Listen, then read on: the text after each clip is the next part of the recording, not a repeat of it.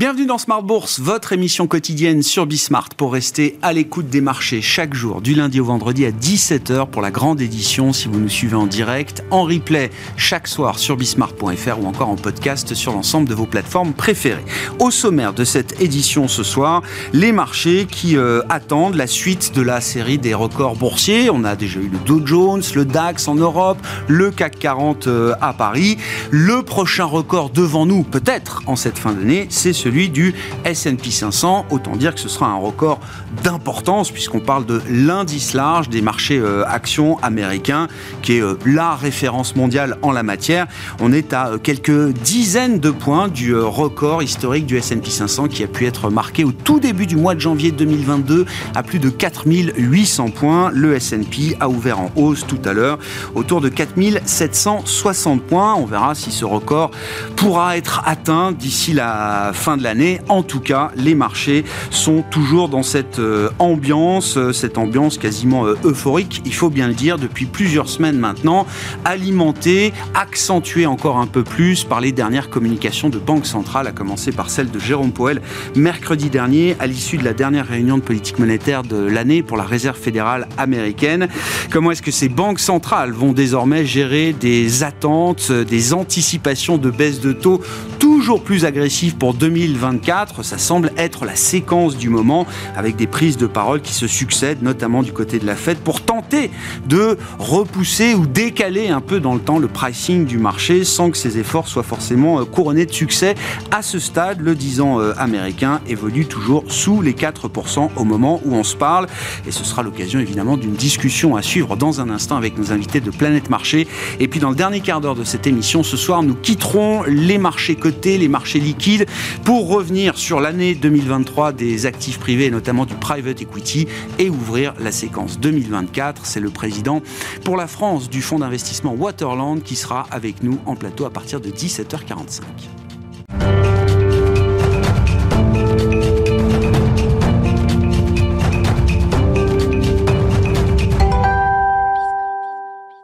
Avant d'entamer notre discussion de marché, tendance, mon ami, chaque soir, les infos clés du jour sur les marchés avec Comme du Bois. La bourse de Paris évolue sans boussole ce mardi. Les marchés temporisent en attendant la publication vendredi de l'un des indicateurs préférés de la Fed pour mesurer l'inflation endogène aux États-Unis, à savoir le corps PCE du mois de novembre. Du côté de la zone euro, l'inflation a été confirmée à 2,4% en rythme annuel en novembre et à 3,6% sur un an dans sa version cœur pour le même mois.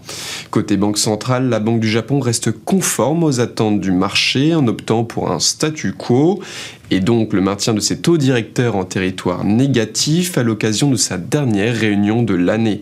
Du côté des valeurs, le secteur de la santé progresse aujourd'hui. Virbac voit son titre grimper de plus de 10% au cours de la séance, après que le laboratoire vétérinaire a relevé son objectif 2023 suite à un rebond de ses ventes au quatrième trimestre.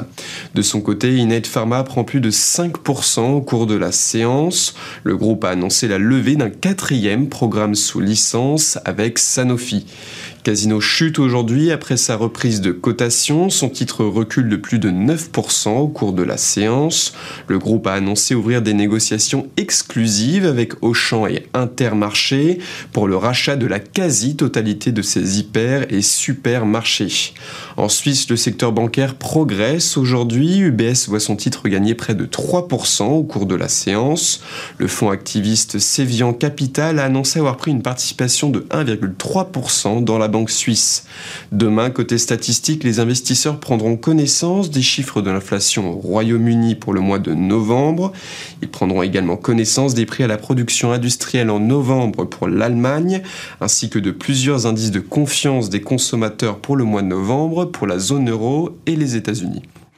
Tendance, mon ami, chaque soir en ouverture de Smart Bourse, les infos clés du jour sur les marchés avec Comme du bois sur Bismart.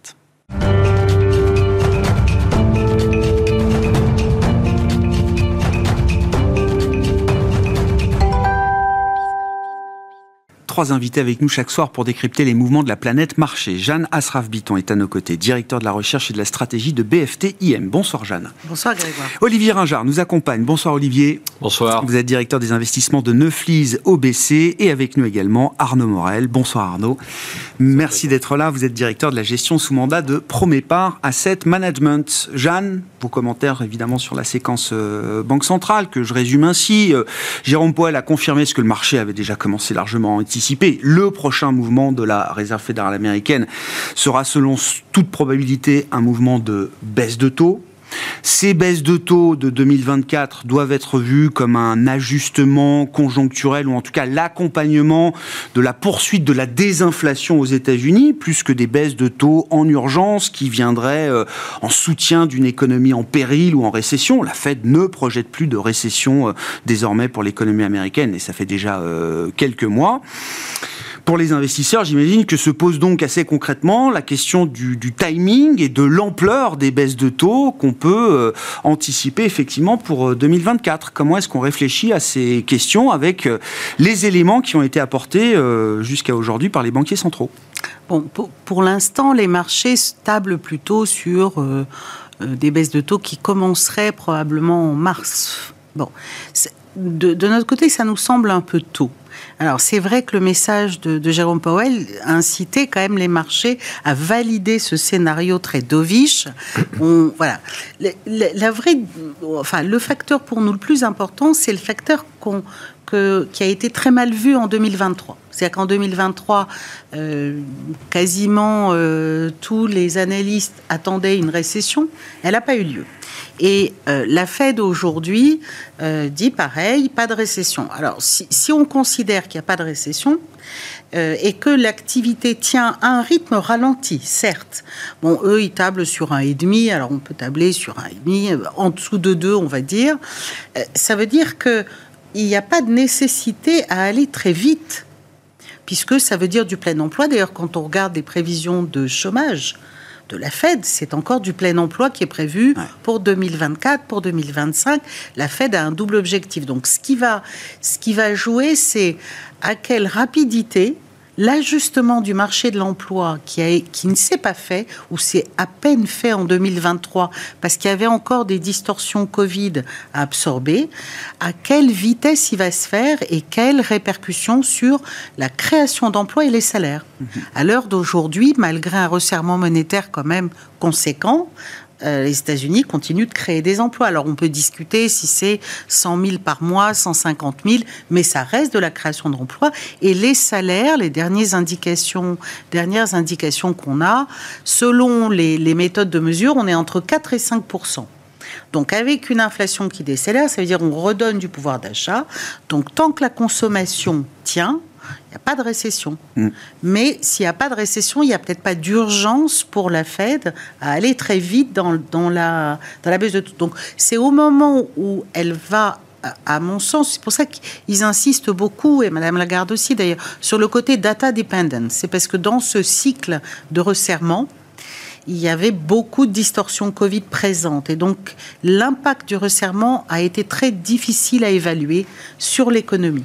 Je, voilà, je pense que les entreprises maintiennent des marges d'une façon remarquable. Euh, enfin, il y a quand même tout un certain nombre de phénomènes qui ont été, euh, qui sont, qui arrivent très lentement. C'est progressif. Alors le marché escompte quelque chose d'assez rapide.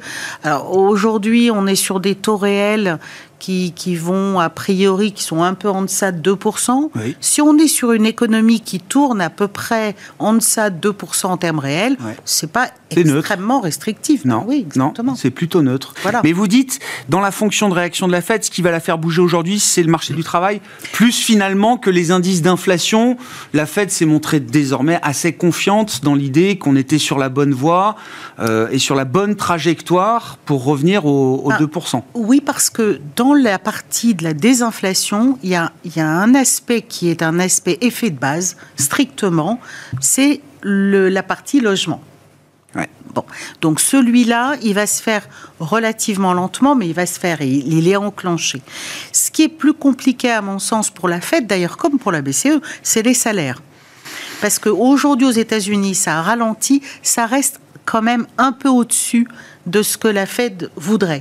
et on a vu qu'en novembre, c'est autour de 4%, hein, c'est ça euh, pour 4 quand vous êtes en salaire moyen, quand vous êtes en salaire médian, la Fed, quand elle a dit, on est à plus que 5 encore. D'accord c'est encore un peu élevé. Donc je pense que c'est l'élément parce que c'est celui-là, et c'est pareil avec Madame Lagarde, hein, avec la BCE. La BCE est ennuyée. D'ailleurs, quand vous regardez leurs prévisions, moi, ce qui m'a frappé dans les prévisions de décembre, c'est ça. C'est-à-dire que ce qu'ils ont révisé en hausse, c'est la progression des salaires. Oui. Voilà. Donc avec en plus une révision en baisse de la productivité. Mais oui, c'est ça. Du coût unitaire du travail qui explose, enfin qui explose. Et donc c'est très compliqué pour les banquiers centraux d'être agressifs. Et puis bon, les, taux réels, encore une fois, sont pas à des niveaux euh, extrêmement. Euh, ben non. Non. Non. Comment vous voyez cette histoire du alors ce dernier kilomètre, euh, Olivier, comme on l'appelle euh, Est-ce que parce qu'on a vu jusqu'à présent effectivement ce phénomène de désinflation immaculée, hein, avec encore un, T3 en termes de croissance aux États-Unis qui a été spectaculaire, sans doute unique dans sa dans sa, sa dimension croissance, mais est-ce qu'on peut imaginer que le dernier kilomètre qui doit ramener l'inflation à, 2% sera un kilomètre plus euh, compliqué, plus difficile, notamment pour le marché du travail, et que c'est dans ce dernier kilomètre-là que la Fed euh, va devoir agir ou réagir à un certain moment en 2024 mmh, Non, on pense pas, on voit pas les choses de cette manière. En fait, on n'est pas surpris de ce qui se passe du côté de la Banque centrale américaine, puisque la direction de baisse de taux devenait le scénario central pour un grand nombre d'observateurs sur l'année 2024. Euh, Donc stratégiquement, il n'y a pas de surprise. C'est tactiquement qu'il y a peut-être une surprise, puisque cette annonce se fait un peu plus tôt que, que prévu. Et là se pose vraisemblablement euh, la question suivante, pourquoi la Banque centrale américaine est en train d'avancer le calendrier? Et à cette question, on répond euh, de la manière suivante, ce que l'on observe, c'est que certes, du côté des salaires, ça ne ralentit pas euh, très rapidement. Par contre, du côté de l'inflation, quand vous regardez l'inflation en rythme trimestriel analysé, on voit que cette inflation américaine, elle est en train de décélérer euh, très euh, sérieusement. Sur le marché de l'emploi, effectivement, le marché de l'emploi reste relativement robuste, mais si on regarde le marché de l'emploi temporaire, on voit que là, c'est en train de se détériorer également très sensiblement, ce qui est plutôt un signe annonçateur d'une dégradation plus large du marché de l'emploi. Donc on a le sentiment que la Banque centrale américaine accélère son calendrier puisque elle veut absolument euh, assurer ce scénario de soft landing et euh, garantir que les conditions de financement ne sont pas trop dures au regard de la décélération de l'inflation à laquelle on est, on est confronté. Donc en fait, la priorité est en train de ah se, renverser et la priorité désormais est d'assurer absolument ce soft landing. Et pour assurer absolument ce soft landing, il va falloir euh, être capable, si quelqu'un en est capable, euh, de faire en sorte que les conditions financières restent neutres, voire redeviennent accommodantes face à la détérioration du momentum économique à laquelle on est confronté aux États-Unis. La Fed est devenue beaucoup plus forward-looking euh, désormais, c'est vrai que la conférence de presse de Jérôme Poel a, surpris, y compris des économistes, pour qui il était tout à fait naturel d'anticiper et de voir des baisses de taux en 2024. Mais comme vous l'avez dit, le, calendrier a peut-être été un peu euh, avancé. Euh, et Jérôme Poel nous dit même, après, c'est un sujet de discussion. Est-ce qu'on est qu'on attendra de voir 2% d'inflation stricte, les yeux dans les yeux, le smoking gun de la cible atteinte? Bah, aujourd'hui, il nous dit non, plus forcément. On n'a pas besoin d'attendre. Si on est confiant dans la trajectoire, on pourra très bien entamer des baisses de taux presque préemptives d'une certaine manière. Je, ne sais pas si on. C'est une version un peu rose que je, que je, déroule là. Je ne sais pas si on peut encore parler de forward looking quand on parle des banques centrales, quand on regarde ce qui s'est passé au cours de ces 36 euh, derniers mois. Donc ça, c'est le premier élément, mais ce n'est pas vrai que pour les banques centrales, c'est vrai également pour les observateurs, les investisseurs, les stratégistes. On a eu quand même la capacité à se tromper au cours de ces 36 derniers mois. Euh, assez élevé, voire très, très, enfin très, très, très élevé. Donc ça, c'est le premier, premier élément. Deuxième élément, sur euh, euh, est-ce que la Banque centrale américaine peut euh, abaisser ses conditions, abaisser son taux directeur alors que l'inflation n'est pas encore à 2% Oui, très vraisemblablement, puisqu'on sait que l'inflation, de toute façon, est un, indicateur retardé, de l'activité économique. Donc, il est certain que la Banque centrale américaine n'hésitera pas à baisser ses taux directeurs si elle a la, la conviction que l'inflation est vraiment en train de ralentir et qu'en plus, le momentum économique aux États-Unis est en train de se détériorer. Bon.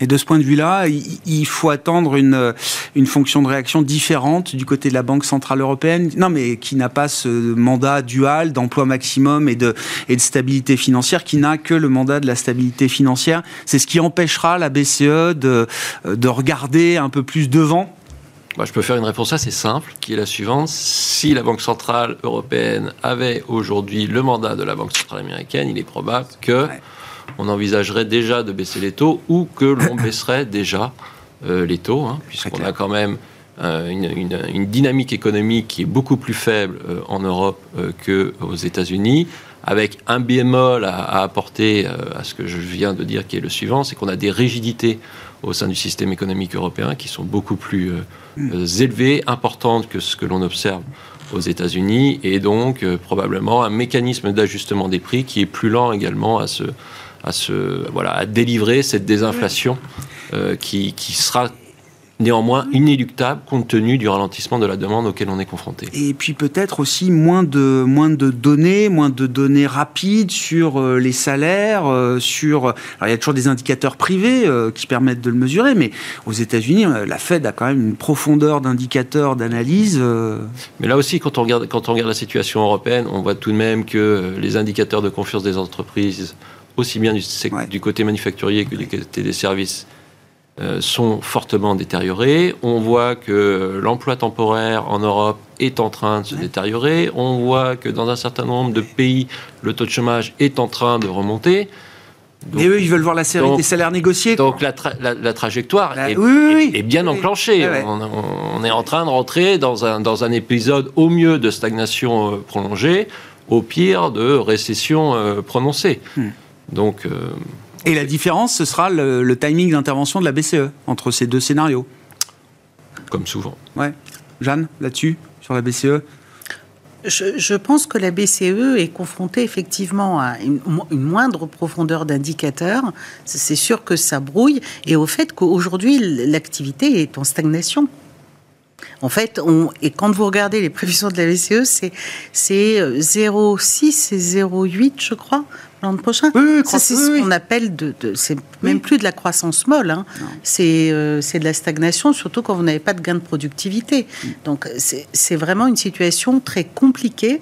En revanche, quand on garde des indicateurs très rapides, les indicateurs, si vous prenez les indicateurs à trois mois annualisés de l'inflation, la désinflation, elle me semble beaucoup plus évidente en zone euro En zone euro qu'aux États-Unis. Quand on prend le fameux corps-corps américain, là, le super, corps, sur trois mois annualisés, il est à 5%. Donc c'est en fait beaucoup plus évident aujourd'hui en eurozone euh, que, mais facialement, c'est plus compliqué. Et je pense que la BCE veut se garder un peu plus de marge de manœuvre. Euh, pour les, mois qui viennent. Il n'y a pas forcément besoin d'annoncer trop longtemps à l'avance quand on répète en permanence qu'on est data dependent. Quoi. Oui, oui, oui, on a senti que Christine Lagarde se mettait pas dans la roue de Jérôme Powell tout de suite euh, dans la, dernière série de réunions qu'on a pu avoir. Absolument.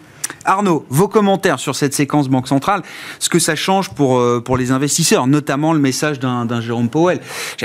Est-ce qu'on irait jusqu'à dire que c'est un game changer ou en tout cas que c'est un, pilier de, la stratégie d'investissement euh, qu'on a en tête pour 2024 Clairement, ça paraît être un, game changer. En tout cas, c'est comme, comme ça que c'est acheté sur les marchés financiers. La question, c'est est-ce que Powell et la Fed ne se donnent pas les moyens de réussir leur atterrissage en douceur Enfin, c'est clairement identifié comme cela. On le voit aujourd'hui hein, sur les performances, on le voit avec les petites et moyennes capitalisations qui, s'envolent. Ça, c'est des points importants aujourd'hui. Donc, la communication faite par Powell aujourd'hui est quand même salvatrice. Après, il ne faut pas oublier qu'il est peut-être pris aussi euh, dans son agenda 2024, pris en étau avec les élections, on va dire, de fin d'année présidentielle. Euh, si remonter les taux sur la, enfin, baisser les taux, pardon, sur la partie, seconde partie de l'année, euh, ça pourrait, on va dire, donné comme une incitation au parti euh, au pouvoir. Donc on peut comprendre cette avancée-là. On l'a entendu aussi, hein, les données quand même de désinflation ont été divisées par trois aux États-Unis. On a un marché, on va dire, de l'emploi qui se tient bien. On dit que si on est pas en dessous de 130 000 sur NFP, On n'est pas en période de hard landing ou d'atterrissage plus dur de l'économie. On n'y est pas du tout. On est à 199 si on retraite les 30 000 euh, de l'industrie automobile. Voilà, On, est bien. Donc on a les ISM services qui tiennent bien. Donc on va dire que tous les voyants sont ouverts. Après, c'est une très bonne surprise. Euh, pour nous, c'est constructif euh, pour le début d'année 2024 pour les actifs risqués, clairement aujourd'hui. Et on voit les conditions financières qui sont quand même bien améliorées. On est revenu sur le ah niveau bah, de juin 2022, en perdant 100 points de base sur le 10 ans américain. Enfin, voilà, après, c'est plein de bonnes choses. Après, ça nous enlève peut-être un peu de carburant pour 2024. Alors, c'est la question. Ah un peu, un peu, beaucoup, ou tout le carburant 2024 euh, Parce que, à force de rester sur ce chemin de crête du soft landing, mais qui est peut-être d'ailleurs en train de s'élargir, on reste pricé, comme on dit, pour la perfection. Tout à fait. Alors après, euh, le, chemin euh, peut être parfait pas à pas jusqu'au bout, hein, mais donc après, on va voir. C'est rare que ça se passe toujours comme ça. Exactement. Donc on va voir un petit peu sur les chiffres hein, qui vont être donnés, toujours cet esprit de data dépendance, mais en tout cas la communication est mm. Me semble-t-il. Après le marché reste optimiste. Voilà, clairement, 75 mm. points de base, ça va pas changer la donne. Après, c'est voilà, c'est une communication dans l'esprit, c'est quelque chose de sympa en tout cas pour nous investisseurs.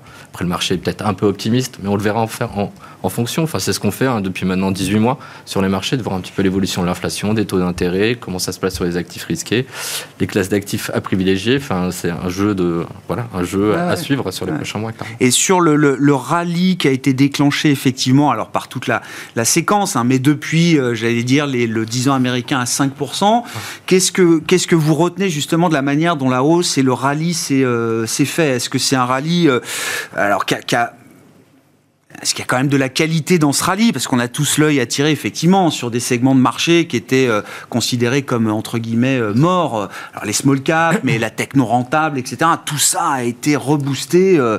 Est-ce que Powell a rouvert la boîte à bulles quelque part? Donc sur, le, sur la première partie de rebond au mois de novembre, c'est l'élastique aussi. Hein. Enfin, clairement, ça on le voit, c'était le rallye sur Beaucoup toutes les shorts, etc. Qui des des Alstom qui ont eu des mauvais parcours boursiers, ben, voilà, qui ont été quand même, qui ont bien repris. On voit que la, la construction, le taux de participation est bien plus important que ce soit sur le S&P ou l'Eurostock 50.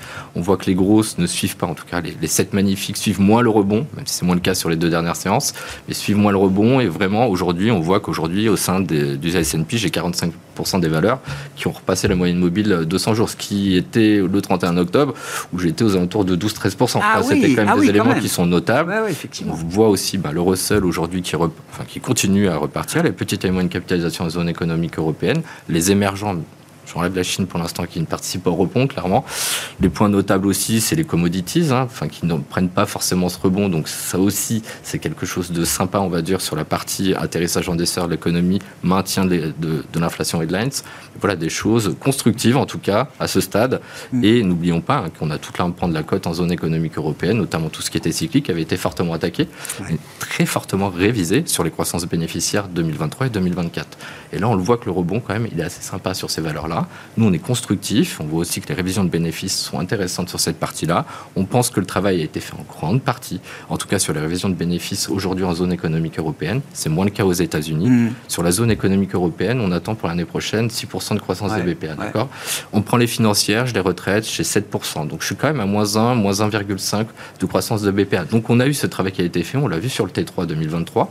On a eu quand même sur une croissance des BPA, on était à moins 11,5 sur, sur la publication du T3. Enfin, voilà, il y a plein de choses qui ont été faites. Après, je ne dis pas qu'on est bottom aujourd'hui sur la révision des BPA, clairement en zone économique européenne, mais aujourd'hui, il y a un grand travail qui a été effectué. En tout cas, c'est à notre sens, c'est ce qu'on prend et qu'on notifie aujourd'hui et dans nos allocations et comment on le manifeste. Non, mais c'est intéressant parce que ça permet aussi de comprendre un peu ces, ces records, alors je dis records boursiers, records des indices boursiers, avec effectivement les biais de construction de ces, euh, ces indices. Mais euh, d'une certaine manière, euh, ces records sont pas forcément le signal d'une euphorie généralisée Clairement pas. Dans les marchés, clairement pas. Non, enfin, clairement pas. Non, non, mais clairement ah, pas. Quand, on le voit, on regarde sur le CAC 40. Enfin, je veux dire, ça a été, euh, bah, le luxe euh, a perdu une, enfin, 30% entre euh, mi-juillet et septembre. Il a un peu rebondi. Donc vraiment, c'était des jeux de vases communicants avec ah les financières qui ont repris le relais. L'énergie, ben là, qui reste quand même en retrait hein, fortement sur les six derniers mois en termes de performance. Les industriels qui reprennent le relais de façon importante et les capital goods qui sont indéniables en zone économique européenne aussi qui reprennent le là. Donc ça, c'est des choses à suivre, voir sur les publications qui vont être faites sur la fin euh, du mois de janvier, voir euh, où en est, on va dire, euh, la communication des sociétés. Clairement, ça va être là le jeu. Ouais, non, non, mais très intéressant. Il y a, il y a euh, toute une nouvelle partie de l'univers action qui redevient peut-être sur lequel vous êtes redevenu euh, voilà, euh, investi, investissable et, sur lequel vous êtes revenu euh, constructif.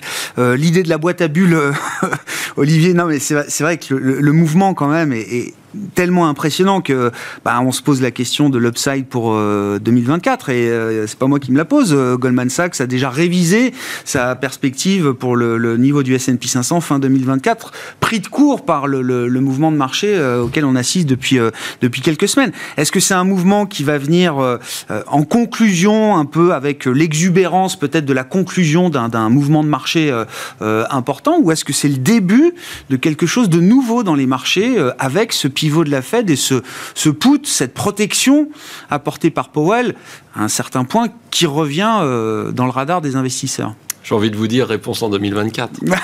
Euh, Réponse dans un an. voilà, réponse dans, un, réponse dans un an. Mais si. euh, Non mais c'est intéressant, c'est-à-dire ce que je dis là, on peut pas fonder une stratégie d'investissement sur des espoirs de, de put de la Fed ou de... non, je, je pense qu'il y a- y, y plusieurs éléments. hein. Certains ont déjà été euh, développés par, euh, par Arnaud. Mais ce, que l'on observe, c'est que, en fait, le marché a, in fine, pas réagi si fortement que ça aux annonces de, de la Banque centrale américaine euh, et de Powell euh, la semaine dernière, puisque le marché américain progresse de 2%, le marché européen est quasiment flat euh, par rapport à la semaine dernière, et sur les marchés de taux, on a baissé de 30 points de base supplémentaires.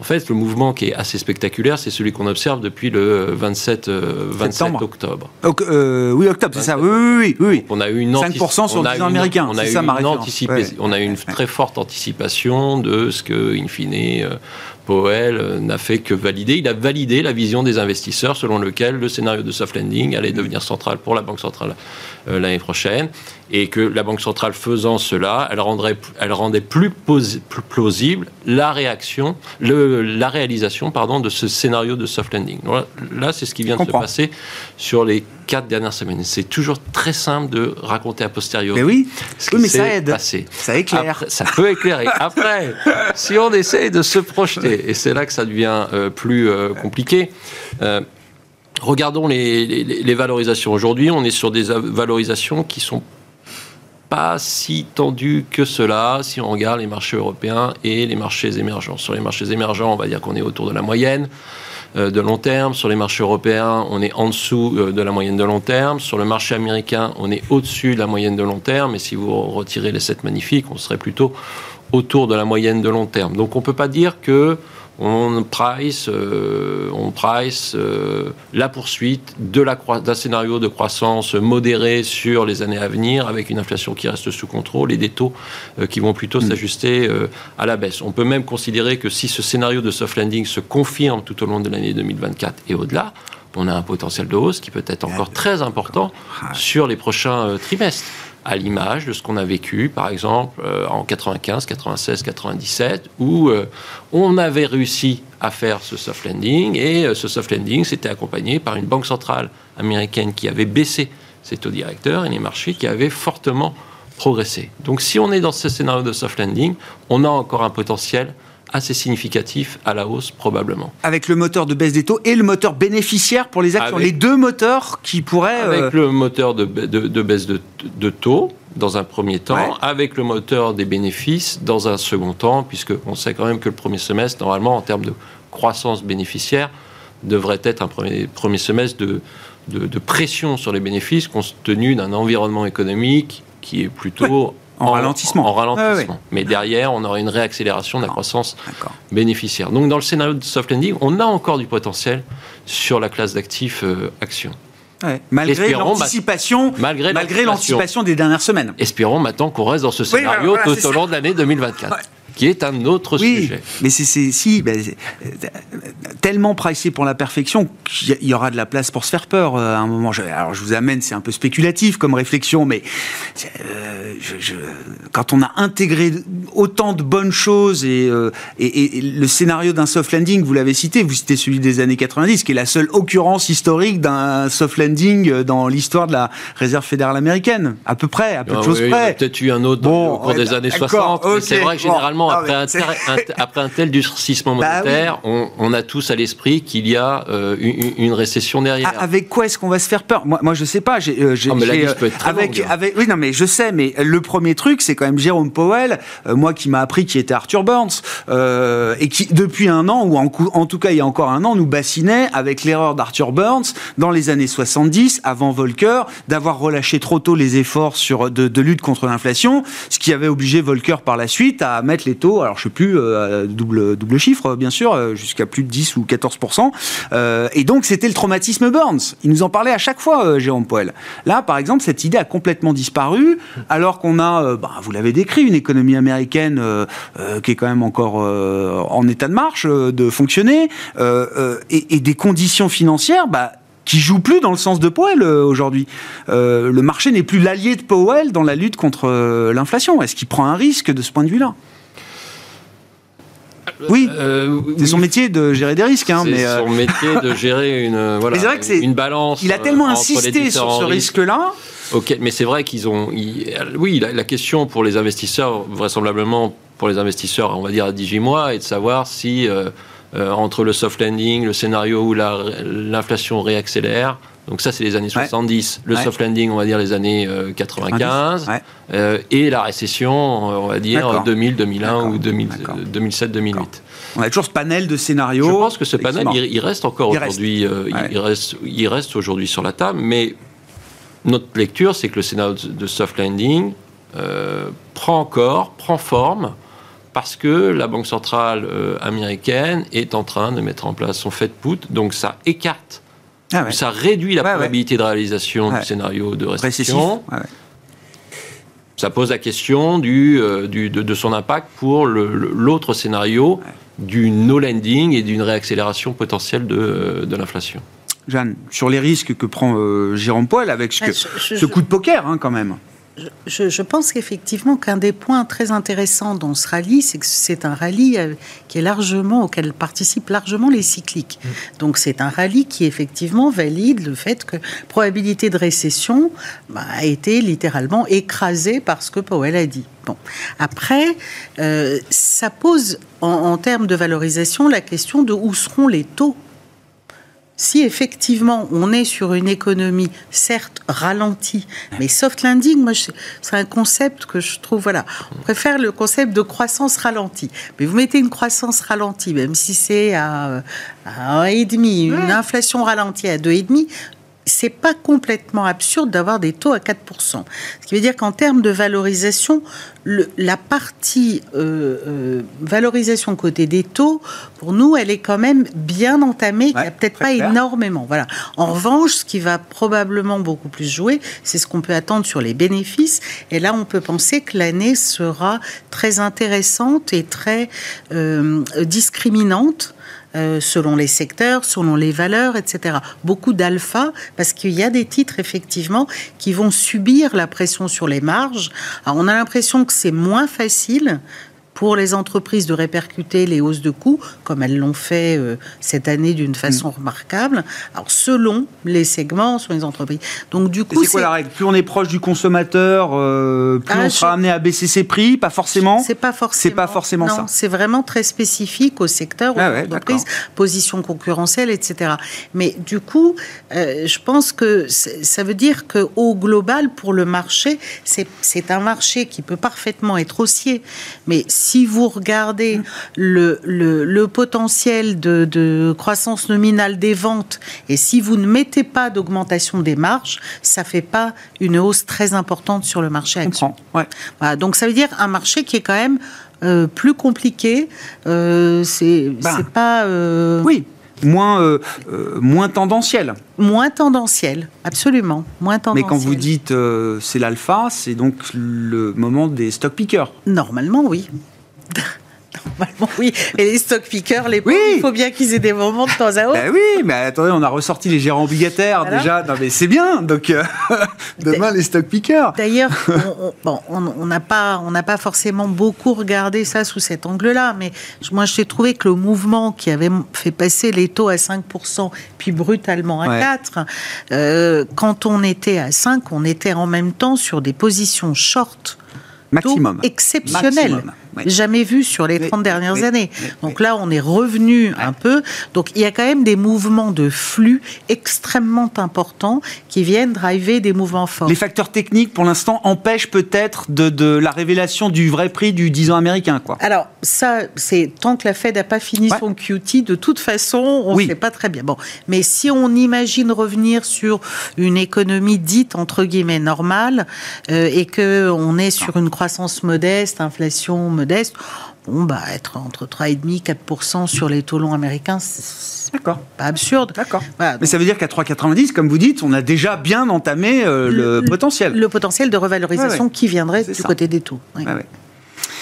Euh, le cas des small cap, oui, je veux bien qu'on en dise un mot quand même un peu plus spécifique. Euh, et, concrètement, qu'est-ce que ça veut dire pour vous chez Premier Par AM euh, Arnaud, comment on, s'expose à ce compartiment small cap? Enfin, Est-ce qu'on achète des fonds, des indices small cap? Ou est-ce qu'on a envie justement d'aller un peu dans le détail entre l'Europe, les États-Unis et les, différents secteurs aussi qui peuvent être intéressants? Le point intéressant, donc sur les small mid, c'est de dire donc on a une reprise, enfin on a un maintien d'une croissance molle en zone économique européenne aux États unis Donc ça, c'est le bon scénario, mais surtout aujourd'hui, cette décote aujourd'hui entre les petites et les grandes capitalisations. Enfin, c'est clair, aujourd'hui aux États-Unis, entre le Russell et le S&P, vous avez 30% de décote. Euh, on revient avant le Covid, donc 2019, on avait des niveaux euh, voilà, qui étaient à zéro en termes de, de, de, décote sur cette partie-là. La même chose dans une proportion encore plus importante sur la zone économique européenne. J'ai des niveaux de valorisation en zone économique européenne qui sont revenus sur les niveaux de 2011 au moment de la crise de la zone économique européenne. Donc ça, c'est point important. On voit aussi pas mal de warnings qui ont été faits sur le T3, sur les publics. Donc ça aussi, ben, on se dit peut-être que le travail est en grande partie fait également sur cette partie-là. Comment on réinvestit chez Promépar On était déjà investi hein, sur cet univers-là. On en remet un petit peu sur la partie américaine où on se réexposait sur la partie Russell suite à la communication faite par M. Powell. Et ensuite sur la zone économique européenne. Donc comment on fait chez Promépar On travaille en architecture ouverte. Donc on sélectionne des talents de gestion sur l'univers des petites et moyennes capitalisations. Et en plus, on a la chance d'avoir l'expertise euh, d'avoir un gérant France petite et moyenne capitalisation, éligible au PEA PME. Donc on l'imbrique. Mais c'est l'expertise. On va chercher l'expertise des, gérants dédiés à ces, ces marchés. Notamment sur la zone économique ah européenne. Le vivier aussi sur la partie nordique est très important. Euh, et surtout, les compétences sont moins exploitées. Donc, on va rechercher ces talents de gestion sur cette partie-là.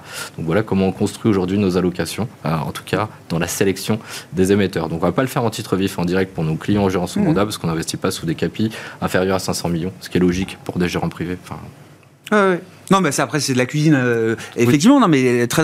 Est-ce qu'il faut imaginer aussi un moteur euh, d'opération sur capital, d'OPA euh, On va parler private equity dans le dernier quart d'heure, mm. mais on sait que le capital d'investissement va regarder et regarde déjà la situation de ces entreprises de taille intermédiaire de, de, très près. Hein. C'est aussi, ce sont aussi des investisseurs de, de, capital patient qui sont capables d'aller chercher ces entreprises sur des marchés cotés. Ce qu'on voit surtout aujourd'hui, c'est des sorties de cotes. On l'a vu ben encore avec ça euh, avant-hier.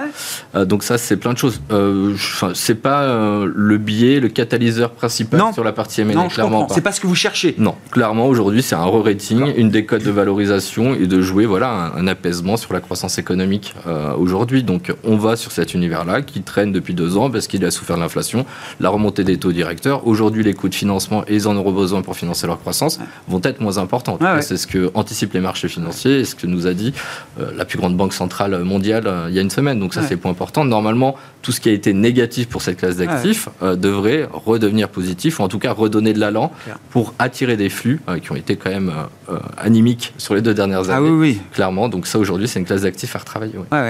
L'optionnalité small cap, c'est intéressant pour 2024 dans les, stratégies, les allocations d'actifs, Olivier. Vous évoquez les émergents aussi. Alors, c'est pas la même chose, mais en termes de, value, de décote, on est peut-être effectivement sur des, idées un peu similaires. Oui, quand on regarde. quand on regarde, regarde pardon, ce qui s'est passé cette année, on voit un certain nombre de styles ou de secteurs ou de, ou de capitalisations qui sont, qui sont en retrait. Donc les émergents, la value, en particulier aux États-Unis. Oui. Euh, et les mid, les, mid les mid et small cap aux États-Unis et, euh, et, et, en Europe, et en particulier également en France, hein, où elles sont euh, très en retard. Donc, dans le scénario de soft landing, les small caps sont à regarder de près, voire à reprivilégier dans une allocation d'actifs. La baisse des taux de la part de la Banque centrale américaine doit normalement être plutôt bénéfique aux marchés euh, émergents. Si vous avez un dollar qui euh, s'affaiblit, c'est historiquement euh, la manière dont ça a fonctionné. Donc ça pourrait de nouveau fonctionner comme cela, modulo la situation chinoise, hein, qui pose quand même question, hein, puisque certains estiment que l'économie chinoise est plutôt sous le risque d'une déflation. Donc voilà, il y a un certain nombre de classes d'actifs qui semblent attrayantes dans ce scénario de soft landing, mais on sait que ces classes d'actifs également sont exposées à des risques. Euh, donc les émergents, c'est le risque chinois, les small caps, c'est le risque euh, de récession, la value, c'est également le risque de récession. Donc il faut bah, toujours conserver un bon principe de diversification euh, dans ces allocations et ne pas trop surreprésenter des classes d'actifs ou des parties de marché euh, qui restent tout de même exposés euh, à un certain nombre de risques pour les trimestres à venir. D'accord. Mais en termes d'expected returns, oui, il y a quand même un potentiel sur ces, sur ces marchés-là. Dans le scénario de soft landing, il y a clairement un, expected return qui est supérieur aux, grandes capitalisations. tout à fait. Jeanne, sur euh, bah, ouais, la Chine, je sais pas. Bon.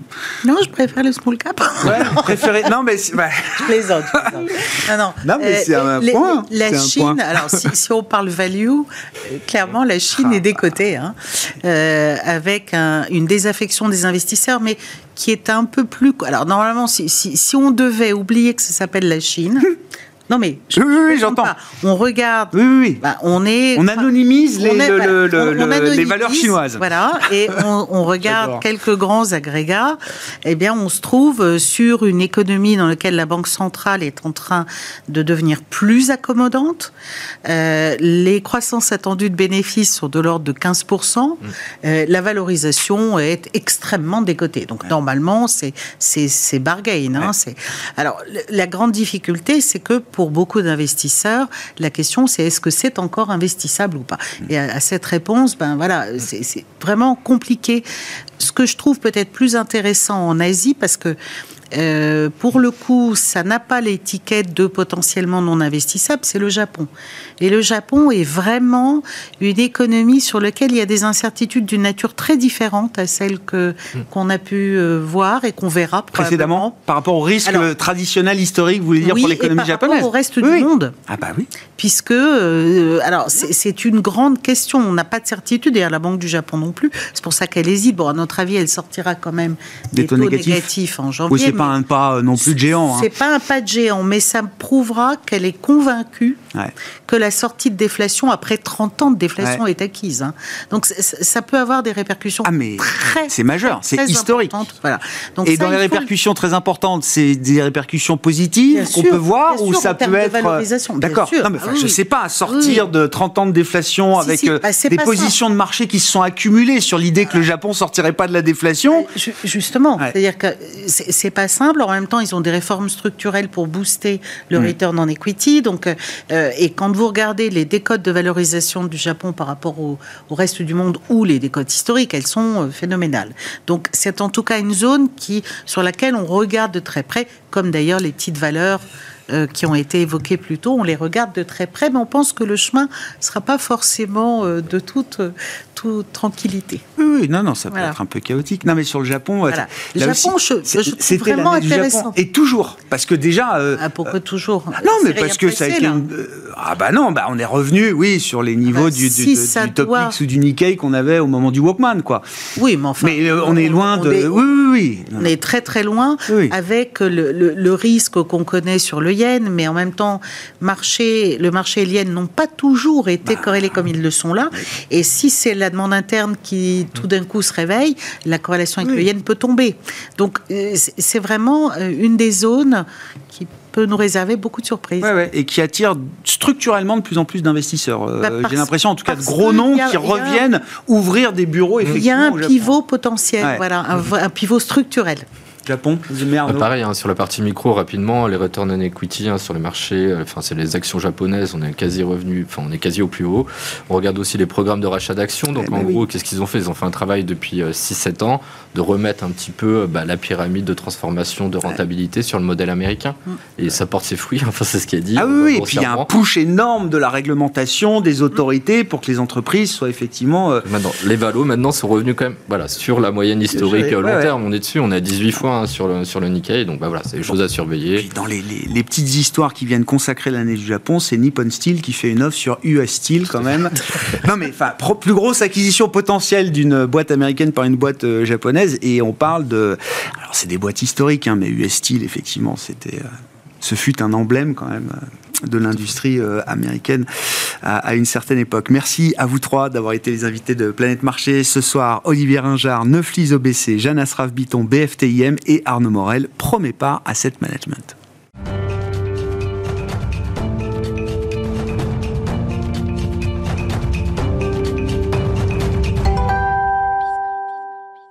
Le dernier quart d'heure de Smart Bourse chaque soir, c'est le quart d'heure thématique. Le thème ce soir va nous sortir justement des marchés boursiers, des marchés liquides, des marchés euh, d'actifs cotés pour euh, s'intéresser aux non cotés et au private equity avec euh, comme horizon les perspectives 2024 pour cette industrie du capital investissement. C'est Louis Huetz, le président pour la France du fonds d'investissement Waterland, qui est à mes côtés en plateau pour ce dernier quart d'heure. Louis, bonsoir. Bonsoir. Merci beaucoup d'être d'être avec nous. Oui, alors les investisseurs regardent toujours devant, mais je voulais quand même qu'on prenne le temps de dire un mot de ce qui s'est passé au cours de cette année 2023 et même depuis euh, le choc monétaire engagé par les banques centrales il semble, on en discutait euh, juste avant, il semble que les marchés nous disent que le, pic du resserrement monétaire a été atteint au cours de cette année 2023 euh, et qu'on aura même peut-être une détente du coût du capital, du coût de la liquidité peut-être euh, pour les, prochains mois et les prochains trimestres.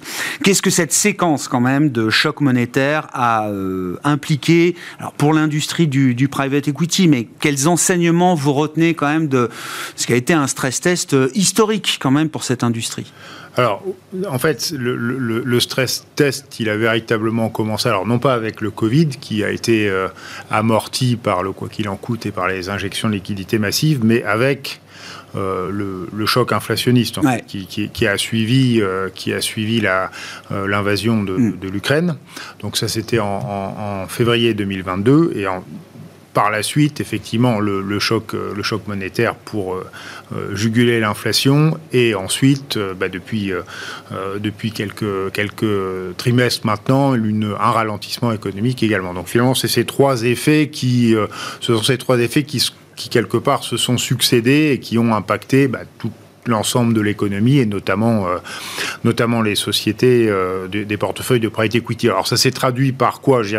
Essentiellement, euh, les effets ont été bah, donc des effets éventuellement négatifs sur certaines sociétés du portefeuille, notamment celles qui qui ont souffert de l'inflation parce qu'elles ont eu des difficultés à, répercuter les hausses de coûts sur, sur leurs prix. Mm-hmm. On peut parler notamment de, des sociétés qui opèrent dans des environnements où il y a des tarifs euh, réglementés. On peut parler de la, santé, euh, par, exemple, est un bon exemple, euh, les, la, prise en charge des personnes âgées, etc.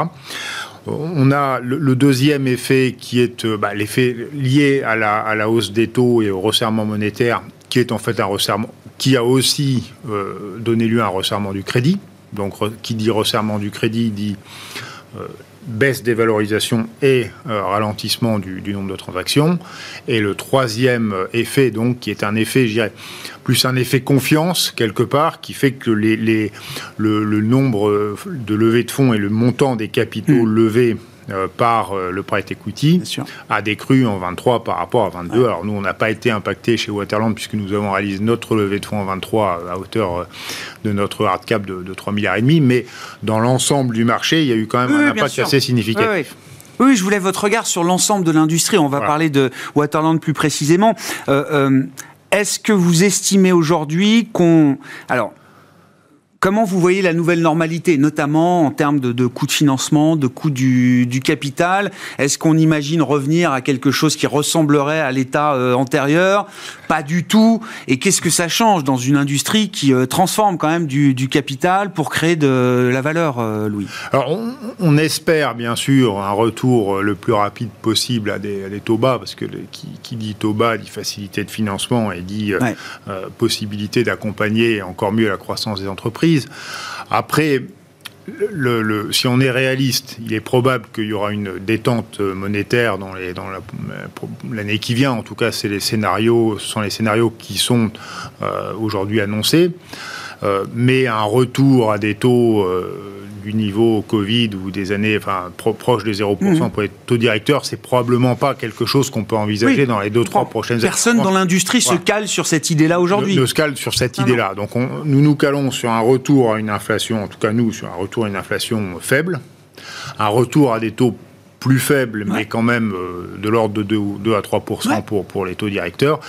Et euh, en ce qui concerne l'économie, après une année 24 qu'on annonce quand même une année plutôt euh, euh de stabilisation, probablement pas de récession, mais en tout cas d'économie relativement atone, à une reprise de la croissance par la suite. Hmm. Hein. C'est ça, avec évidemment toujours une, une grosse disparité entre les secteurs en termes de croissance économique.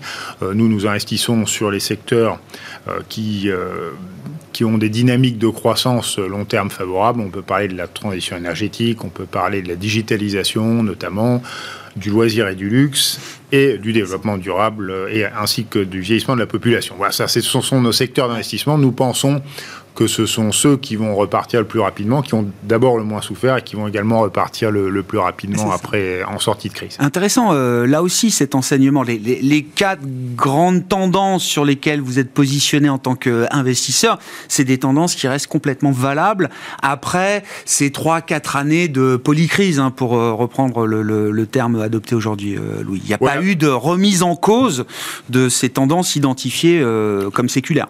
Non, non, il n'y a, pas de remise en cause de la stratégie d'une façon générale qui, inclut donc les quatre tendances d'investissement et qui est également notre stratégie, c'est aussi d'accompagner les entreprises sur de la croissance accélérée, notamment par croissance externe et sur de l'internationalisation euh, au niveau européen, au niveau mondial. Et ça, c'est, cette, euh, cette stratégie, cette focalisation sur les quatre, euh, les quatre dynamiques qu'on a évoquées et cette création de valeur par l'accompagnement de la croissance et de la consolidation des marchés, on pense qu'elle est ça reste complètement valable. complètement valable.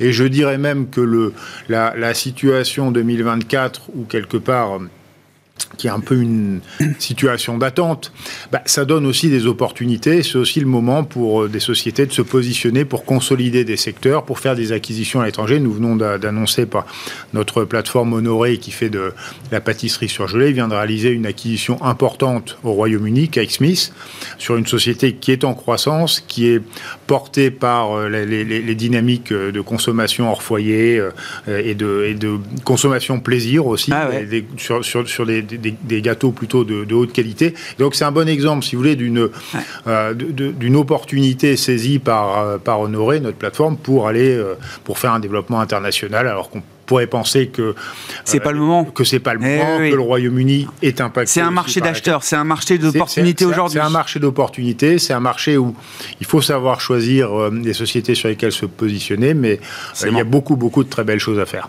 Et Honoré, alors c'est quoi? C'est dans le, loisir et lifestyle, c'est ça euh, Ouais, c'est ça. Honoré, c'est le plaisir, quoi. C'est ça, pâtisserie et snacking euh, surgelé haut de gamme. Alors c'est à la fois dans le, loisir et c'est aussi de l'outsourcing puisque c'est de la fabrication pour le compte des marques. C'est exactement. C'est pas c'est pas une marque en tant que telle, c'est de la fabrication pour le compte euh, de distributeurs. Vous le disiez en introduction, mais je veux bien qu'on y revienne. Il y, y, a ceux dans l'industrie. Alors il y a ceux qui cherchent de la liquidité et il y a ceux qui sont apporteurs de liquidité euh, aujourd'hui. Vous avez levé combien en début d'année euh, On avait en, vous disiez en tout 4 milliards au début de l'année, avec 3 milliards 6 euh, sur notre flagship fund, qui est le fonds principal donc, qui investit de, sur des opérations aux côtés des entrepreneurs pour les aider ensuite à faire de la croissance externe, et 500 millions sur un fonds de continuation qui, lui, prend des participations minoritaires quand nous revendons une société aux côtés des, sponsors qui les achètent. Donc en fait, on a cette double stratégie. Au total, stratégie principale avec le flagship fund et stratégie d'accompagnement des participations que nous revendons avec, avec, euh, avec ce fonds secondaire. Et au total, ça fait une levée de un peu plus de 4 milliards. Ouais. Et, cet argent-là, il est déjà euh, en cours de déploiement. Euh, comment on caractérise C'est un marché d'acheteurs, un marché d'opportunités. Il, y, a beaucoup d'opportunités. On n'est pas encore dans le grand moment où euh, les opportunités sont, sont, sont, sont, à nos pieds pense que les, opportunités, elles sont là. Elles, étaient, là dans la période Covid, alors sur des valorisations peut-être plus ah, élevées, mais elles étaient. oui, quand je dis opportunité, ça tient compte effectivement de la valo et, du prix. Euh. Exactement. Il y, a toujours des opportunités en fait. L'opportunité, c'est euh, pour nous, c'est l'entrepreneur qui euh, qui va, va, se dire voilà, maintenant j'ai besoin d'un partenaire pour accélérer ma croissance, pour me développer à l'international, pour faire des acquisitions en Europe du Nord, Europe du Sud, États-Unis. Et donc, je, je, cherche ce partenaire, je fais une opération avec lui et ensuite je, je déploie des capitaux sur le marché. Donc finalement, euh, c'est, nous, c'est vraiment euh, euh, le, le, le, fait d'avoir cette population d'entrepreneurs qui a confiance en l'avenir et qui est prêt mm. à, à, à, lancer ce type de stratégie qui crée des opportunités pour nous. Alors, ça, et finalement, suivant les. C'est pas tellement lié au cycle. Il y en a sur les, des cycles baissiers, il y en a sur des cycles haussiers. Alors, ça va pas forcément être sur les mêmes secteurs, mais euh, il, va, il va toujours y en avoir. Et là, en ce moment, on en voit, on en voit pas mal. Comment vous regardez euh, également, alors ça, ça, a été un des marqueurs depuis euh, oh, euh, peut-être une paire d'années maintenant, l'idée que on veut apporter à des clients particuliers, des clients retail, l'opportunité d'investir justement dans des stratégies de capital investissement, dans des stratégies de, de, private equity. Moi, je regarde ça aussi du point de vue de l'industrie du, du, private equity. Vous disiez les levées de fonds étaient plus compliquées, mhm. pas pour Waterland, mais pour l'ensemble de l'industrie. Et donc, certains acteurs sont très séduits par l'idée d'aller chercher la liquidité que les particuliers pourraient euh, apporter. Comment vous regardez ce phénomène? Est-ce que ça vous paraît intéressant, pertinent d'aller chercher de la liquidité au-delà de vos LPs traditionnels euh, avec un nouveau bassin de partenaires potentiels pour, euh, pour vos stratégies? Alors, sur le, oui, bien sûr, c'était intéressant c'est quelque chose, euh, c'est une, ça peut être une source de capitaux. Alors, le private equity, il faut peut-être dire aussi aux, téléspectateurs en quoi c'est intéressant. C'est une, une, classe d'actifs qui, depuis euh, toujours, en tout cas depuis euh, une bonne trentaine d'années, délivre des rendements plus élevés. Euh, simplement, comme elle est moins liquide. On est, en amont de la création de valeur. Enfin, là où la, valeur la plus forte arrive à être créée. C'est ça, pour un certain nombre de raisons. Alors, il peut y avoir l'effet de levier, il peut y avoir le fait qu'on est sur des entreprises plus petites. Donc, j'entendais. Euh, oui. Il, y a, toujours une décote, hein, comme disaient vos, invités tout à l'heure, par rapport aux entreprises plus grosses. Donc, vous compensez la décote en aidant cette croissance. Et puis, il y a le, euh, le, le fait aussi que le private equity est un actionnaire actif accompagnant et qui joue un rôle un petit peu différent de celui que va jouer un actionnaire euh, euh plus dilué, peut-être peut-être moins, moins, moins, responsable et moins engagé. Donc c'est ça qui fait la différenciation des private equity. Donc c'est une classe d'actifs qui est peut-être moins qui est sûrement moins liquide, peut-être plus risquée et qui a des rendements plus élevés. Donc ça, ça peut présenter un intérêt euh, pour les particuliers, bien sûr, de participer à, l'aventure private equity. Après, alors nous, euh, chez Waterland, nous, notre base euh, de, LP, donc d'investisseurs, c'est une base très institutionnelle, de grands institutionnels européens, euh, nord-américains essentiellement. Et euh, cette base, finalement, nous donne indirectement accès au marché des particuliers via des fonds de fonds qui peuvent euh, eux-mêmes être en relation avec euh, des gestionnaires d'actifs, des gestionnaires de patrimoine, etc., via des compagnies d'assurance et via des et via des fonds de pension. Hmm. Mais le, la, relation directe entre le private equity et l'épargnant, c'est un autre métier. C'est un autre métier. C'est une autre approche. C'est une autre approche. C'est ça, ça, implique beaucoup, beaucoup de choses très, très différentes dans, la gestion de, euh, dans, la gestion du fonds. Euh, qui, et c'est pas, c'est pas un pas que nous aujourd'hui on, va réaliser. Il y a des, je, sais qu'il y a des, euh, des confrères qui, qui, réfléchissent ou qui sont peut-être plus avancés. Nous, on a notre base d'investisseurs qui eux-mêmes voilà, sont en contact avec l'épargnant final. avec l'épargnant final, mais on n'est on pas engagé aujourd'hui dans une démarche de, de désintermédiation. Ouais, très clair. Bon, on verra jusqu'où cette histoire euh, nous porte. Hein, parce que c'est vrai que c'est, on, est quand même dans le sens de l'histoire. En tout cas, c'est ce qu'on voit de, de ce côté-là. Merci beaucoup, euh, Louis. Merci d'être venu nous éclairer sur euh, bah, cette année pour le private equity et les perspectives 2024 avec un marché d'opportunités désormais tel que vous l'identifiez. Louis Wietz, pardon, le président pour la France du fonds Waterland, qui était l'invité du quart d'heure thématique de Smart Bourse ce soir. Merci.